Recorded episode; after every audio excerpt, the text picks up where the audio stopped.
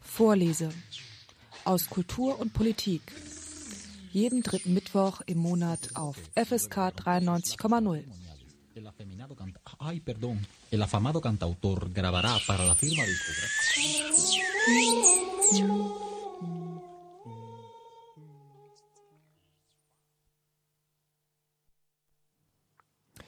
Marx ist tot, es lebe Marx. Eigentlich schon seit immer wird um Marx Werk gerungen, sei es zu Lebzeiten oder den Jahrzehnten bzw. Jahrhunderten danach. Marx spaltet. Der Tod seiner Ideen wurde ein zum anderen Mal verkündet und dennoch leben Totgeglaubte oft länger als man denkt. So verhält es sich auch mit einem seiner Hauptwerke, dem Kapital. Was wurde und wird diesem Band nicht alles angedichtet. Die zukünftige Gesellschaft soll nach Marx so und so aussehen. Den Kapitalismus geißelt er vor allem im Kapital. So und anders lauten Vorurteile, Halbwahrheiten und andere Zuschreibungen. Doch Marx hat mit seinem Werk das Kapital im Wesentlichen eines getan, die Funktionsweise des Kapitalismus erklärt, analysiert und zum ersten Mal wissenschaftlich in der Ausführlichkeit beschrieben. Nur, das Werk ist ihm ehrlich gesagt neudeutsch gesprochen sperrig geraten, so dass es sich seit fast 150 Jahren nicht unbedingt als Bettlektüre anbietet. Den meisten Lesern bietet es sich gar nicht als Lektüre zum Alleinlesen an. Dafür ist es schlicht und ergreifend viel zu kompliziert geschrieben und setzt einen Erfahrungsschatz in den Bereichen Ökonomie und Philosophie voraus, die man eben nicht voraussetzen kann. Insofern wundert es nicht, dass es so lange es das Kapital gibt, auch Lesekreise zu demselbigen gibt. Generationen von Linken, Gewerkschaftlern, Intellektuellen, Studenten, Arbeitern etc. haben sich in Lesekreisen getroffen, um die geistigen Ergüsse von Karl Marx zu verstehen. Nach 1945 bekamen diese Lesekreise vielerorts in Deutschland einen hauchkalten Krieg ab. Denn Marx konnte man nicht im luftleeren Raum besprechen. Er spaltete vor allen Dingen hier in Deutschland. Von Kommunistenfressern geächtet, wurde er von Moskau-trauen Linken beinahe als Halbgott verehrt. Im Zeitalter der Systemauseinandersetzungen war Marx unbefangen einfach nicht zu lesen. Selbstredend sind diese Lesekreise nach 1989 zusammengeschmolzen. Marx landete vielerorts im Altpapier. Doch die Lesekreise haben, zumindest an einigen Unis, überdauert. Und sie können heutzutage weitaus undogmatischer zusammenkommen. Die Anleiter der Lesekreise nennt man mittlerweile Teamer und fünf solcher Teamer haben im Auftrag der Rosa-Luxemburg-Stiftung aus Berlin den Versuch gewagt, die Einführung in das Kapital einfacher zu gestalten. Mit Polylux Marx, dem Thema der heutigen Sendung, ist dabei ein Buch herausgekommen, das auf PowerPoint-Folien versucht, dem Leser das Kapital näher zu bringen. Ich hatte im Vorfeld der Sendung das Glück, einen der Autoren von Polylux Marx im Studio hier zu Gast zu haben, Ingo Stützle. Er ist selbst Teamer und bietet Lesegruppen zum Kapital an, vor allen Dingen in Berlin. Dabei hat er wenig von den dogmatischen Parteilehrern der DKP, die das Kapital bis 1989 im Sinne der Sowjetideologie vorstellten. Im folgenden 40 Minuten hören wir nun das Gespräch mit Ingo Stützle. Ja, guten Abend, Ingo Stützle. Guten Abend. Das finde ich sehr gut, dass du hier bei uns im Studio zu Gast bist, weil es ja immer besser ist bei einer Buchbesprechung, den einen der Autoren live im Studio zu Besuch zu haben. Und wie gesagt, die heutige Sendung, ich habe es ja in der einleitenden Phase schon erzählt, dreht sich heute einzig und allein um Polylux Marx, Bildungsmaterial zur Kapitallektüre. Da bietet sich natürlich als allererstes die Frage an, als Autor, wie kommt man in den heutigen Zeiten darauf, so ein Buch zu veröffentlichen? Ja, das Buch ist eigentlich ein Resultat von ziemlich viel Arbeit als Teamer von Kapitalkursen. Also wir Herausgeberinnen, ich bin ja der einzige Mann, machen schon ziemlich lange Kapitalkurse als Teamer und wir haben dann immer wieder versucht, den Teilnehmenden, die mit uns das Kapital gelesen haben, an bestimmten Passagen mal den Stoff zusammenzufassen oder in einer anderen Form didaktisch aufzubereiten. Und dann hatten wir nach und nach immer irgendwelche Schaubilder oder schon PowerPoint-Präsentationen vorbereitet.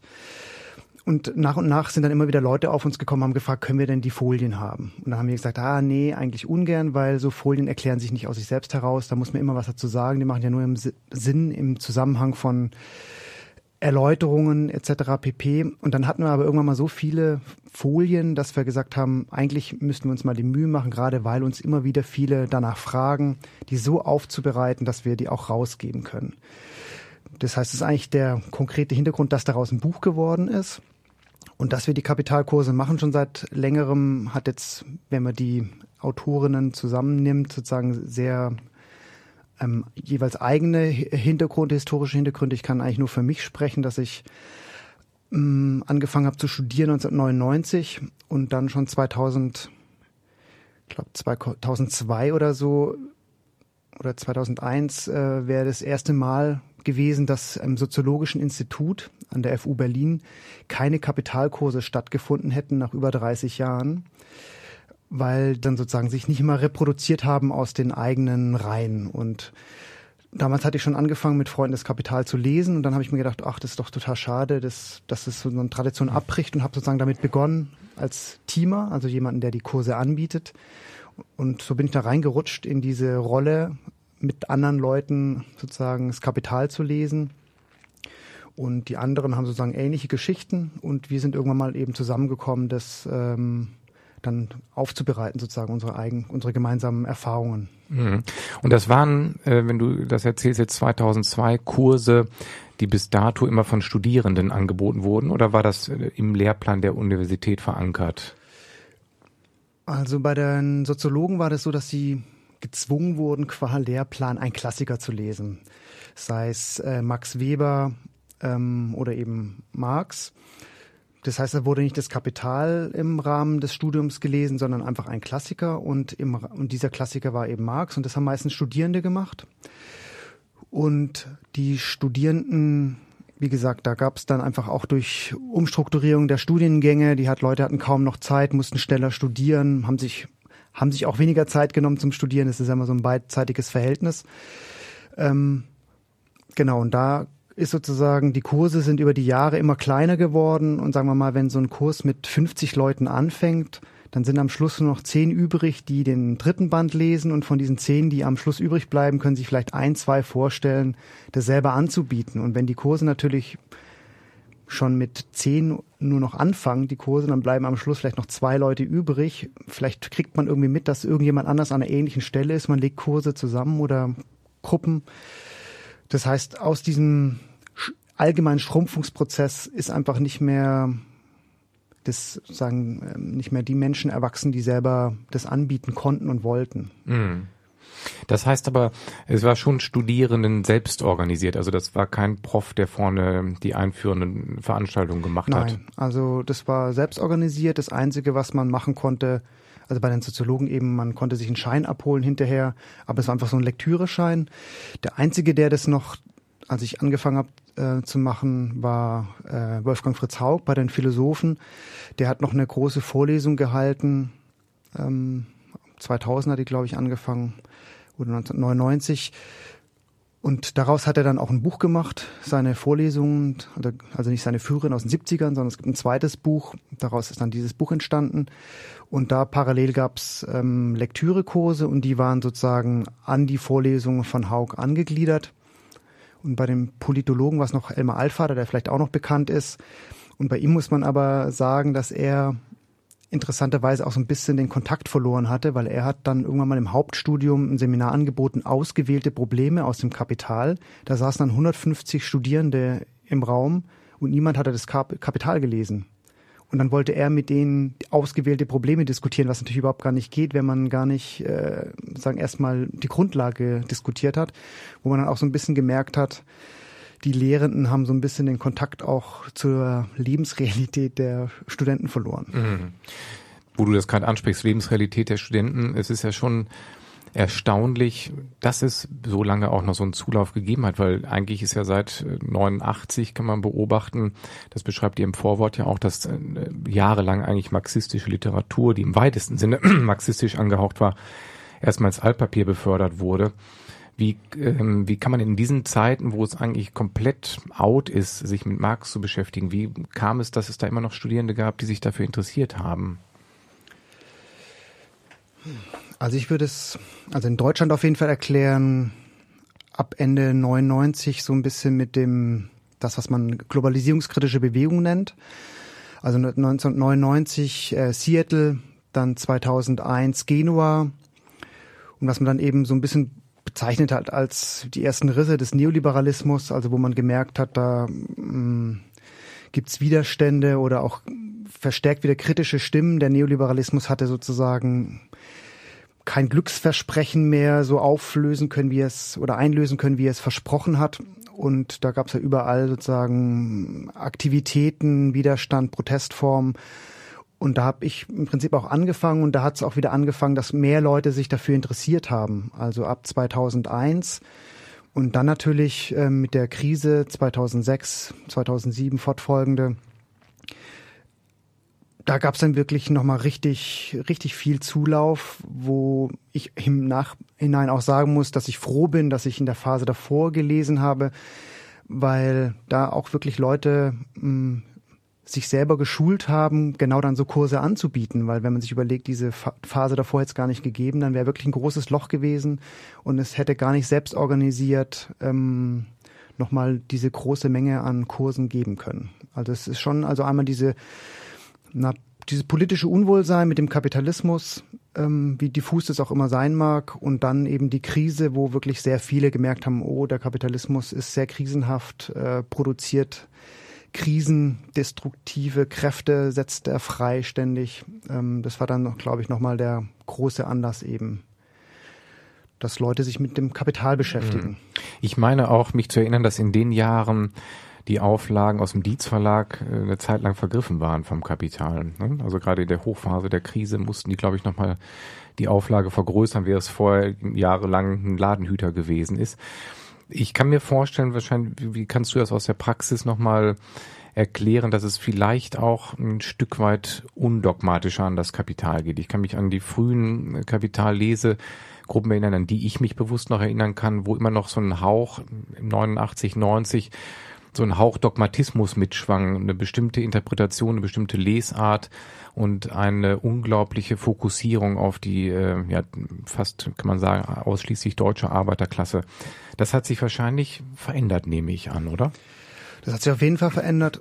ähm, muss ja sagen, 1990 war dann wirklich ein Bruch in mehrerlei Hinsicht. Also einmal gab es eben den Sowjetblock nicht mehr, die DDR gab es nicht mehr. Damit musste man sich weder positiv noch negativ auf irgendwas beziehen. Also es gab natürlich Strömungen, die sich positiv darauf bezogen haben und es gab Strömungen, die das Kapital gelesen haben, die, ob sie wollten oder nicht, sich negativ darauf beziehen mussten. Also sie mussten sagen, nein, äh, wir lesen das Kapital undogmatisch. Das heißt, dieser Bezugspunkt, egal wie er aufgeladen war, ist verschwunden. Und was man ähm, auch noch hinzusagen muss, 1992 ist eigentlich erstmals der dritte Band des Kapitals in einer Form entstanden oder herausgegeben worden, wie man ihn eigentlich lesen müsste. Also 1992 ist das Kapital in den Originalmanuskripten von Marx erschienen und davor musste man den dritten Band lesen in der Art und Weise, wie ihn Engels herausgegeben hat. Ähm, eigentlich noch mehr, der wurde herausgegeben in einer Form, wo zwei Aufsätze von Engels hinten dran geklatscht wurden äh, zur Börse, die für sich schon irgendwie ganz gut sind, aber die sind in einer Phase dazugekommen, wo Stalin den Ton angegeben hat in der Sowjetunion. Man hat eigentlich eine stalinistische Ausgabe lesen müssen und die beiden Punkte sind weggebrochen. Ja, also einmal diese diese politische Konstellation und dann eben neue Textgrundlage. Das heißt, man konnte sich viel undogmatischer ähm, darauf beziehen. Dietmar Dart hat es mal so beschrieben, dass das Kapital, kann man sich vorstellen, wie mit zwei Nägeln fixiert auf einem Holzbrett. Ähm, und der eine Nagel war sozusagen weg, die Sowjetunion, und jetzt konnte das Kapital sich wieder drehen und unterschiedliche Interpretationsmöglichkeiten waren wieder da. Und ich würde jetzt nicht sagen, dass die unterschiedlichen Lesarten verschwunden sind. Die klingen schon noch nach. Es wird immer weniger. Bestimmte Lesarten werden schwächer, was auch nicht unbedingt gut ist, würde ich sagen, weil ähm, man dann sich schon sehr in so einer Selbstvergewisserung suhlt und keine Gegenstimmen mehr hört, auf die man irgendwie eingehen muss. Aber es hat sich auf jeden Fall sehr radikal auch ähm, verändert, würde ich mhm. schon, schon so sagen. Das weckt jetzt natürlich nochmal Neugierde. Jetzt muss ich natürlich aus persönlichem Interesse nochmal nachfragen. Also meine Textgrundlage, wobei ich nicht bis zum dritten Band gekommen bin, niemals, ähm, bezieht sich immer auf Band 25 der MEW aus dem Dietz Verlag. Dann habe mhm. ich wahrscheinlich noch die alte äh, stalinistische Ausgabe als Grundlage. Genau, also stalinistisch jetzt sehr überspitzt ja. von mir, aber ähm, ich würde sagen, genau, das ist die, die äh, Fassung, die Engels herausgegeben hat, wo man ihm natürlich einerseits danken muss, dass er eine lesbare Fassung gemacht hat, weil Marx hat viel dann im was ich, da sind viele Passagen auf Französisch, Englisch, ähm, das ist eine alte Rechtschreibung, Wert mit TH und so weiter und so fort. Das heißt, er hat eine lesbare Fassung gemacht, hat im Vorwort aber eben geschrieben, dass er nur redaktionell eingegriffen hat. Und wenn man dann aber das Original anguckt, merkt man schon, das ist über Strecken mehr als nur einfach nur editorisch oder redaktionell eingegriffen. Da sind Fußnoten in den Fließtext gekommen. Ich würde sagen, Passagen, wo Marx nochmal in die Forschung abgleitet, wird plötzlich zur Darstellung. Ähm, eine Vereinheitlichung von Wörtern, wo es problematisch wird, zum Beispiel ähm, eine Personalisierung zieht ein. Also Marx spricht immer vom Unternehmensgewinn. Bei Engels wird es der Unternehmergewinn. Und wenn man die Tradition kennt, sozusagen einer personalisierten Kapitalismuskritik, schwingt es jetzt schon mit, was man nicht Engels anlasten ähm, kann, aber es hat sozusagen eine bestimmte Lesart Vorschub gegeben. Und auch bei der Krisentheorie ähm, gibt es einfach viele Passagen, die problematisch sind, die auch eine, eine so eine mm, katastrophistischen Lesart Vorschub geleistet haben. Und da gibt es einfach viele Passagen, wo man sich das Original nochmal angucken kann und sich ja ähm, auch nicht so festklammern kann, eben wie gesagt, an dem Original, weil, man's, weil man merkt, Marx widerspricht sich oft auch selber und man muss sich selber einfach den Kopf machen. Mhm. Und wenn jemand in der Edition schon Vereinheitlichung gemacht hat, dann liest sich das natürlich rund. Mhm. Genau, gut. Ich meine, da sind wir jetzt natürlich ein bisschen in die Tiefe eingestiegen, weil Polylux Marx, um mal zurückzukommen, bezieht sich ja auf den ersten Band des Kapital, also die berühmten MEW Band 23, 24 wäre dann der zweite Band. Betrifft das auch diesen, das, den ersten Band des Kapital oder kann man da auch ähm, auf alte Ausgaben zurückgreifen oder ist das in den 90ern auch nochmal neu herausgegeben worden? Also es gibt diese Marx Engels äh, Gesamtausgabe, das ist sozusagen die historische kritische Ausgabe, die kann sich kein Normalsterblicher leisten. Von daher würde ich sagen, natürlich, wenn man einen Kapitalkurs macht, dann kann man MEW 23 nehmen. In meinen Kapitalkursen oder die wir gemeinsam machen, machen wir dann für den Band ähm, 3, also MEW 25, nehmen wir auch die Band, den, diesen Band und nehmen dann eben, kopieren dann Passagen aus der, aus der Mega. Beim ersten Band ähm, ist es auf jeden Fall, kann man die MEW 23 nehmen, aber auch da gibt es viele oder einige Stellen, wo die Herausgeber Sachen übernommen haben, zum Beispiel von der französischen Auflage und manche Sachen nicht, wo einfach nicht ersichtlich ist, warum werden bestimmte Sachen übernommen, manche nicht. Und da gibt's aber auch jetzt beim Dietz Verlag eben ähm, schon den Versuch, das deutlicher zu machen. Und selbst zum Beispiel ähm, im Spanischen, also es gibt eine äh, spanische Übersetzung, da ist die spanische Übersetzung des ersten Bandes das richtig ersichtlich die verschiedenen Schichten des ersten Bandes, also die Überarbeitung zur zweiten Auflage, die Veränderungen mit der französischen Übersetzung wo man fast sagen kann, da ist die deutsche MEW noch der spanischen Übersetzung hinterher, was zumindest die Transparenz angeht, der Textgrundlage. Aber für einen normalen Lektürekurs reicht auf jeden Fall der erste Band. Mhm. Wenn man jetzt nochmal kurz dann einsteigt, wie muss man sich das vorstellen, wenn du jetzt sagst, ähm, du bist, gibst als Thema Kapital Lesekurse an, wer kommt da heutzutage? Sind das wirklich ähm, kritisch denkende Menschen? Sind das Menschen, die den Kapitalismus in Frage stellen? Sind es Menschen, die ihr Portfolio erweitern, negativ gesprochen, um noch eine, um auch ein bisschen Kritik geschnuppert zu haben?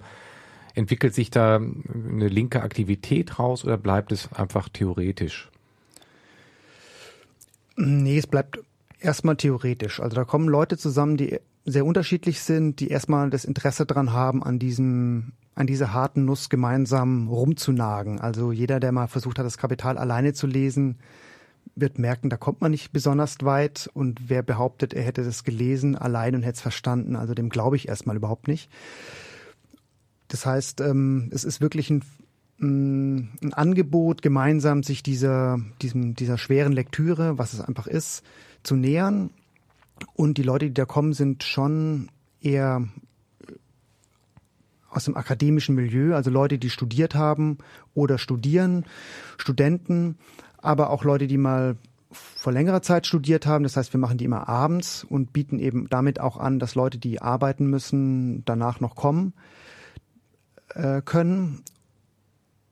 Und ähm, das ist auch sehr wichtig, dann am Anfang von so einem Kurs den Background so ein bisschen transparent zu machen. Also wenn wir die ersten Male zusammensitzen, machen wir schon auch erstmal so ein sich gegenseitig kennenlernen, weil die Art und Weise, wie man dann darüber diskutiert, speist sich auch daraus, mit welchen Erwartungen, Interessen, mit welchem biografischen Hintergrund man da reingeht. Und wenn man den nicht transparent macht, dann ähm, werden auch manchmal Diskussionen manchmal ein bisschen unangenehm, weil man sozusagen gar nicht weiß, auf was der andere hinaus will.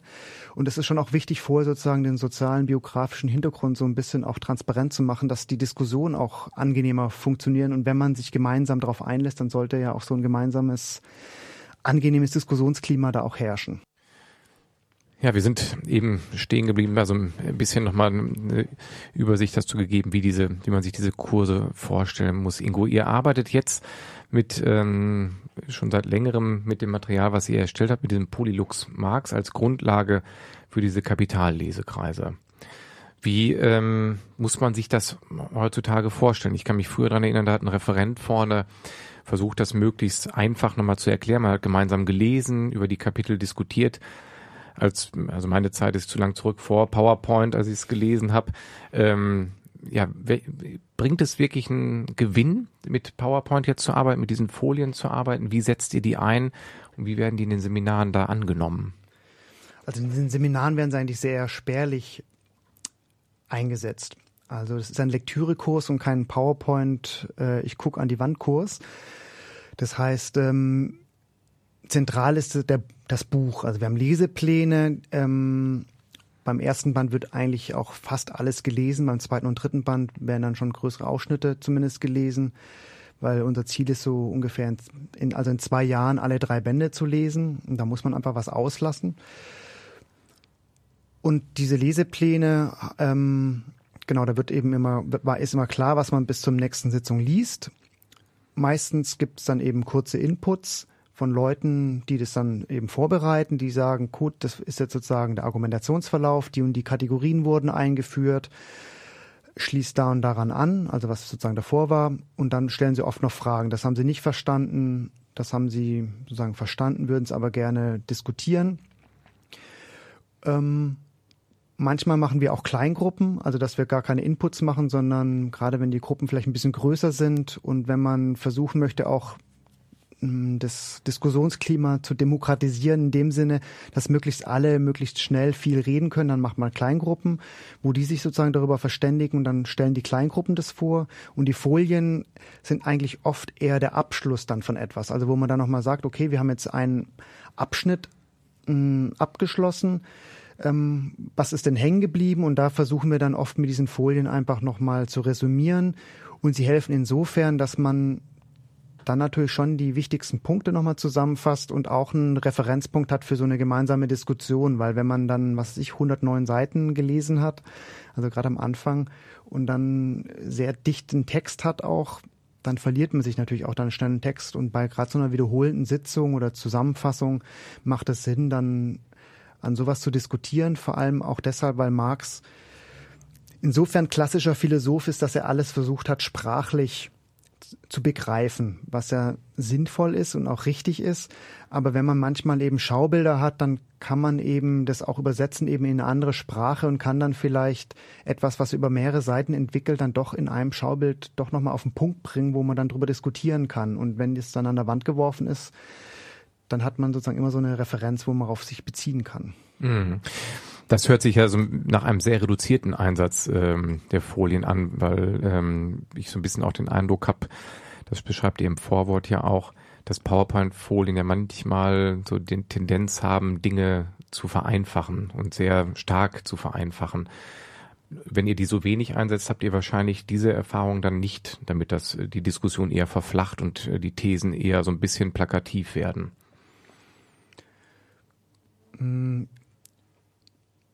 Ja, genau. Also wir, wir wissen, dass sozusagen dieses, dieser Einsatz dieser Mittel seine Grenzen hat. Und ähm, darum macht es auch Sinn, sozusagen mit den Grenzen auch bewusst umzugehen. Und wie gesagt, also wir, das ist sozusagen, dieses Material ist auch weniger für die Leute, die es selber lesen, sondern eher auch für die Leute, die eben solche Kurse anleiten oder so sich als Teamer und Teamerinnen verstehen. Ähm, wo sie sich vielleicht selber nochmal drüber verständigen, was sind eigentlich die wichtigen Punkte und wenn sie merken, es, es ist wahnsinnig schwer manchmal bestimmte Sachverhalte zu erläutern. Das habe ich selber gemerkt. Man lernt eigentlich am meisten, wenn man jemandem erklären muss, äh, was hat jetzt da Marx geschrieben. Wenn die mich mit großen Augen angucken, dann haben die nicht ein Problem, sondern ich habe ein Problem. Ich habe es irgendwie nicht plausibel erklären können, was da, was er da jetzt meint. Und in so, in so eine Rolle oder in so eine Situation kommen, glaube ich, oft äh, Teamerinnen, gerade wenn sie es das erste Mal vielleicht machen. Und äh, für die Leute soll sozusagen die Folien auch eine Stütze sein, dass sie da vielleicht einfach so ähm, etwas haben, wo sie dann versuchen, das dann mit den Lesenden, das sich nochmal anzueignen. Was ist jetzt hier der Punkt? Und ähm, eben nicht, wie gesagt, die Lektüre ersetzen und dass dann jedes Mal die Folien einfach nur runtergerattert werden. Und das wäre im Prinzip ja wieder so eine dogmatische Lesart, also dass man da gar nicht mehr das Original liest, ähm, merkt, Marx schleicht da oder drückt sich um ein Problem rum, was in Einführungen oder in solchem Bildungsmaterial natürlich äh, umschifft wird, weil da soll es da darum gehen, Sachen zu verstehen und nicht die Probleme zu vertiefen. Und genau diese Probleme oder oft das, ähm, sagen was Marx da sagen, wirklich schreibt, darum soll es ja gehen. Und darum steht auch eben der Text im Mittelpunkt und nicht die Folien. Mhm. Jetzt würde ich noch gerne einen, also ist eigentlich kein Schritt zurück, nochmal einen anderen Themenaspekt würde mich da nochmal interessieren, weil jetzt öfter die Begriffe Lesekreise, Teamerinnenfeld, ihr habt das Buch zu fünft herausgegeben. Wo bietet ihr denn jeweils diese Kapitallesekurse an? Es ist ja erschienen bei der Rosa-Luxemburg-Stiftung, das Material. Kann man sich an die Rosa-Luxemburg-Stiftung in Berlin jetzt wenden, um Kapitallesekreise zu besuchen? Oder wie ist es in, in Hamburg? Oder wo, ja, wo bietet ihr es eigentlich an? Ähm, du hast eben gesagt, Universität ist wahrscheinlich ein Ort. Hm. Gibt es darüber hinaus Orte? Ja, die Universität war früher ein wichtiger Ort für die Kapitalkurse, inzwischen eben nicht mehr. Ähm, also ich habe das, wie gesagt, angefangen an der Universität, unbezahlt. Und irgendwann mal ist die Rosa-Luxemburg-Stiftung eben insofern gewachsen, dass sie, dass die Partei Die Linke öfters ähm, sagen, stärker präsent war im Bundestag. Damit wurde die Rosa-Luxemburg-Stiftung mit größeren und Mitteln ausgestattet, was der Stiftung eben erlaubt, so Kurse anzubieten und wir Teamer werden bezahlt, was ich in der, äh, in der Universität nicht, äh, also ich wurde da nicht bezahlt, drum biete ich das da an. Also einfach, weil das ein Teil meiner, meines Jobs ist oder meiner, wie ich mich reproduziere. Und ähm, an der Universität wird es teilweise noch angeboten, bei den Philosophen. Ähm, aber das ist dann wirklich sehr abhängig davon, ob sich da jemand findet oder jemand was ich bei den Philosophen an der FU, Friede Otto Wolf, der selber ein Interesse daran hat und dem auch bewusst ist, dass er selber, wie soll ich sagen, Nachwuchs schaffen muss und sich dafür verantwortlich zeigen muss. Da gibt's sowas. Und vor allem wird es aber jetzt in den letzten Jahren eben an der Rosa-Luxemburg-Stiftung angeboten. Und zwar so regelmäßig, dass man sich auch drauf verlassen kann. Also jedes Jahr im Frühjahr oder also sagen Februar, März äh, beginnt der erste Band und gleichzeitig immer der zweite und dritte. Das heißt, wenn man den ersten gelesen hat, kann man dann im nächsten Jahr gleich beim zweiten und dritten anfangen. Und das spricht sich eben rum und es ist auch eine Konstante inzwischen in Berlin. Und da haben die Berliner und Berlinerinnen natürlich ein sehr Privileg. In manchen äh, Landesstiftungen wird es auch angeboten, ähm, also in anderen Städten. Und wir sind aber auch öfters mal unterwegs, äh, in anderen Städten, wenn wir eingeladen werden für Wochenendseminare und so weiter und so fort. Dass es nicht geklappt hat, das bundesweit zu verankern, zeigt die Initiative der Kapitallesebewegung. Das war eine Initiative vom SDS Die Linke, also dem Studierendenverband der Linkspartei, die eigentlich eine ganz gute Idee hatten, aber in meinen Augen ja, ein bisschen falsch umgesetzt haben. Sie hatten die Idee, dass gerade in der Krise, wo, die, wo das Interesse wieder stark ist, hatten Sie versucht, an allen Universitäten, wo sie präsent war, eine Schirmherrschaft zu organisieren. Also einen, einen Lehrenden, eine Professorin oder eine Professorin, der gesagt hat, ich nehm, übernehme die Schirmherrschaft für so Lesekurse. Und überall wurden solche Lesekurse ähm, dann initiiert und installiert. Und die sind dann aber nach ein paar Jahren sozusagen ein bisschen eingegangen, wo man einerseits natürlich merkt, es gibt keine finanziellen Ressourcen, Leute damit auszustatten, das zu machen. Von den Lehrenden fehlt das Interesse teilweise dann eben dann doch nach so einem Hype, das irgendwie langfristig zu installieren. Und es ist natürlich auch einfach ein wahnsinniger Kraftakt, sozusagen diese Struktur zu bieten, dass es regelmäßig angeboten wird. Und es gibt, glaube ich, noch vereinzelte Kurse, die daraus erwachsen sind, gerade selbst organisiert aber es fängt ja schon manchmal damit an, wo hat man einen Raum, wo man sich treffen kann. An der Universität wird einfach nach 19 Uhr abgesperrt, da kann man sich nicht um 19.30 Uhr treffen. Das heißt, man braucht einfach Räumlichkeiten und eine Infrastruktur, wo man sowas machen kann. Und wir versuchen auf dieser Webseite von unserer von einem Kurs, das kapitallesen.de, da versuchen wir so ein paar Lesekurse zu sammeln. Also wenn es anderswo noch Kurse gibt, die können sich gerne bei uns melden ähm, muss man einfach ein bisschen googeln und mhm. ich glaube, man findet dann schon auch äh, in den jeweiligen Städten Kurse. Ja, also in Hamburg, soweit ich weiß, gibt es auch welche. Aus dem Kopf kann ich jetzt leider mhm. nicht sagen, wo, aber. Genau, nee, das kann man ja in der Tat googeln. Wenn das jetzt ähm, an der Rosa, äh, an der Rosa Luxemburg Stiftung angesiedelt ist oder die Kurse dort stattfinden, würde ich jetzt vermuten, dass man dort nur einen eingeschränkten Interessentenkreis erreicht, dass dort wahrscheinlich Leute kommen, die der Linkspartei nahestehen oder in irgendeiner Weise eine sozialistische Meinung haben? Oder ist das so, dass sich da auch Leute hintrauen, die sonst gar keine Berührungspunkte zur Linken haben? Mm, nein, also ich würde schon sagen, da kommen Leute hin, die links sind. Ich würde jetzt nicht sagen, dass sie unbedingt alle der Linkspartei nahestehen eher andersrum. Also die Stiftung, würde ich sagen, hat gerade deshalb ihre Ausstrahlungskraft, auch weil sie unabhängig ist und ähm, man eben nicht die Linkspartei irgendwie gut finden muss oder sie wählen muss. Äh, natürlich hängen die zusammen. Also die finanziellen Ressourcen der Stiftung sind davon daran gekoppelt, wie stark die Partei im Bundestag auch vertreten ist. Aber die Leute, die da kommen, die sind sehr unterschiedlich. Also da kommen Leute, die eher aus so einer feministischen Perspektive kommen und da in der Szene zum Beispiel hat sich ja auch in den letzten Jahren viel verändert, dass nochmal mehr über ökonomische Grundlagen diskutiert wurde und man wegkommt von so einer ähm, sozusagen in eher Poststrukturalismus ausgerichteten Feminismus-Interpretation.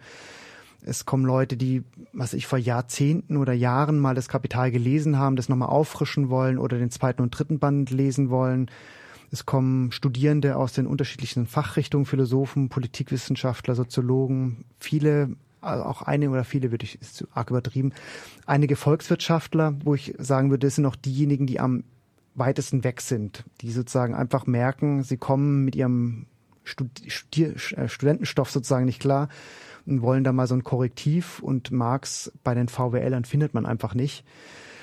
Und das sind sozusagen die Leute, die kommen aber sagen Leute, die gar nichts damit zu tun haben, die finden sich eigentlich dann eher auf anderen Veranstaltungen. Also wir machen immer so sogenannte Satellitenseminare. Die Satellit, also die sagen, die kreisen um das Thema des Kapitals, sind aber auch ein bisschen unabhängig davon. Ähm, und die sind öffentlich und wollen einerseits äh, Leute dafür interessieren, was da im Kapital steht. Oder die sogenannte Marx-Herbstschule, die findet einmal im Jahr statt, immer am letzten Wochenende im Oktober. Da kommen dann bundesweit Leute von Freitagabend bis Sonntag. Und da war dieses Jahr zum Beispiel das Thema Geld. Und da hatte ich in meinem Kurs Leute, die wirklich noch nie, also eine Amerikanerin zum Beispiel, die noch nie was ähm, mit Marx zu tun hatte, sich auch nicht als Linke versteht und die hat da schon viel rausgezogen, weil da versuchen wir immer das so zu organisieren, dass da Leute kommen können, die keine Vorkenntnisse haben, die die Texte auch nicht gelesen haben und wir versuchen dann eben wirklich auf die Bedürfnisse und die Fähigkeiten, die die Leute an diesem Wochenende mitbringen, darauf einzugehen. Und das funktioniert auch gut. Und da kommen auch Leute, die, würde ich sagen, die jetzt nicht sich als Links- oder Sozialist verstehen mhm. und nehmen da auch was mit. Mhm. Dann würde mich so Richtung Abschluss so ein bisschen interessieren, wie aktuell so eine marxistische Kapitalismusanalyse ist oder eine Kapitalismuskritik ist und inwiefern aus der Beschäftigung, der theoretischen Beschäftigung mit dem Kapital man vielleicht auch ein bisschen Hoffnung schöpfen kann, dass es wieder eine stärkere ähm, marxistische Kritik auch an ökonomischen Strukturen gibt. Ja, also wenn ich es nicht wichtig fände, würde ich es nicht machen, schon seit äh, mehreren Jahren. Also ich finde nach wie vor, das ist eines der faszinierendsten Bücher ähm, und auch einer der wichtigsten Formen, wie Kritik an kapitalistischen Verhältnissen ähm, formuliert wurde. Das hat man gerade wieder eben in der Krise gemerkt und dass es jetzt so schnell die Kritik oder die radikale Kritik so schnell abgeflaut ist, merkt, äh, macht auch deutlich, dass es nicht nur nach wie vor notwendig ist, sondern verstärkt notwendig ist, sich ähm, mit dem Kapital zu beschäftigen. Weil Marx hat ja im Gegensatz zu na, sozusagen einer Kritik aus dem Bauch oder so einer oberflächlich bürgerlichen Kritik, die so ein bisschen so ein Unwohlsein mit den Effekten des Kapitalismus sich abarbeitet, eben eine sehr fundamentale Kritik. Ähm, und versucht eben die Krisenhaftigkeit und die Destruktivkraft des Kapitalismus nicht moralisch zu begegnen, sondern er versucht eben zu erklären, warum diese Dynamiken mit dem Kapitalismus einhergehen. Und dann muss man eben verstehen, was macht den Kapitalismus aus ähm, und welche Dynamiken sind ihm so eingeschrieben, dass wenn man mit diesen krisenhaftigen und Destruktivkräften sozusagen, ähm, wenn man die nicht haben möchte, dass man dann den Kapitalismus als Ganze in Frage stellen muss. Und da kommt man meiner Meinung nach eben um das Kapital nicht drum herum. Und mit der Hoffnung, klar, also ich habe schon die Hoffnung, dass es auch äh, Ergebnis zeitigt. Also insofern, dass die vielen Menschen, also wenn man überlegt, also um mal ein paar Zahlen zu nennen, äh, den ersten Band, den fangen gerade jedes Jahr über 100 Leute, zumindest in Berlin an. Da bleibt immer die Hälfte sozusagen dann irgendwie hängen. Und wenn man das jetzt die letzten Jahre hochrechnet, sind natürlich sehr viele Leute, die, ich würde sagen, im Verhältnis zu früher sehr viel gründlicher das Kapital gelesen haben. Und wenn die alle diese Kapitallektüre und diese Analyse von Marx mitnehmen in ihre jeweiligen Arbeitsbereiche, das muss ja nicht alles die Hochschule sein, sondern von gewerkschaftlicher Arbeit bis Journalismus, sonst was, haben die schon ein sehr gutes Sensorium und einen kritischen Blick für die Verhältnisse und ich hoffe schon, dass es sozusagen im längeren Sinne dann auch ähm, Früchte trägt und auch natürlich sozusagen in den vielen politischen Gruppen, wo die Leute irgendwie aktiv sind.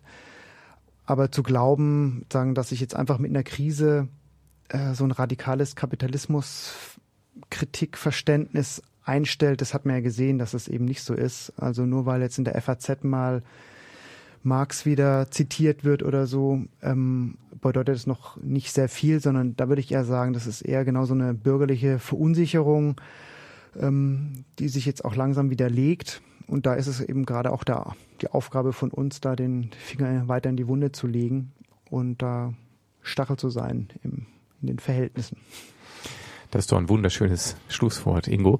Dann danke ich dir ganz herzlich, dass du hier zu Gast in der Sendung warst und etwas ausführlich den Hintergrund von Polylux Marx äh, erklärt hast. Und dann wünsche ich weiterhin frohes Schaffen. Ja, danke. Polylux Marx stellt den gelungenen Versuch dar, die Einführung in Marx Hauptwerk zu erleichtern. Die Folien haben wirklich nichts mehr gemein mit den trockenen und lieblos gestalteten Marx-Einführungen der 80er und 90er Jahre, von denen viele aus DDR-Verlagen eins zu eins übernommen wurden. Es ist vielmehr ein farbenfrohes und undogmatisch und offen für Diskussionen erscheinendes Werk. Sehr erfreulich ist, dass es online komplett kostenfrei als PDF downzuladen ist. So kann man problemlos auf die gedruckte Version verzichten, wobei diese einerseits mit einem Preis von 19,90 Euro inklusive CD-ROM, auf der alle Folien noch einmal als Digitalformat vorhanden sind und der schönen Gestaltung wirklich sehr erschwinglich ist. Das Werk ist problemlos unter Polylux Marx zu googeln oder bei Amazon zu finden oder bei anderen Buchhändlern über die ISBN-Nummer zu finden. Ja, und damit sind wir schon wieder am Ende der heutigen Sendung Vorlese aus Kultur und Politik angekommen. Ich hoffe, durch die Sendung konnte ich den einen oder die anderen so ein Stück weit ermuntern, sich doch nochmal wieder an Karl Marx ranzutrauen, ihm noch einmal eine Chance zu geben und jenseits von irgendwelchen Dogmen noch einmal wirklich die Bücher zur Hand zu nehmen und alleine oder, wie wir in der Sendung gehört haben, viel besser gemeinsam zu lesen. Denn alleine ist es nun wirklich gerade das Kapital unglaublich trockener Tobak. Ja, bei den Versuchen, die ihr da unternehmen werdet in der nächsten Zukunft, wünsche ich euch viel Erfolg und vor allen Dingen auch viel Spaß und freue mich dann im neuen Jahr euch wieder hier begrüßen zu können bei der nächsten Sendung Vorlese am 15. Januar wieder um 21 Uhr auf FSK 93,0. Bis dahin das übliche, frohe Feiertage, guten Rutsch und ich freue mich dann alle Hörer und Hörerinnen hier 2014 wieder begrüßen zu können. Tschüss.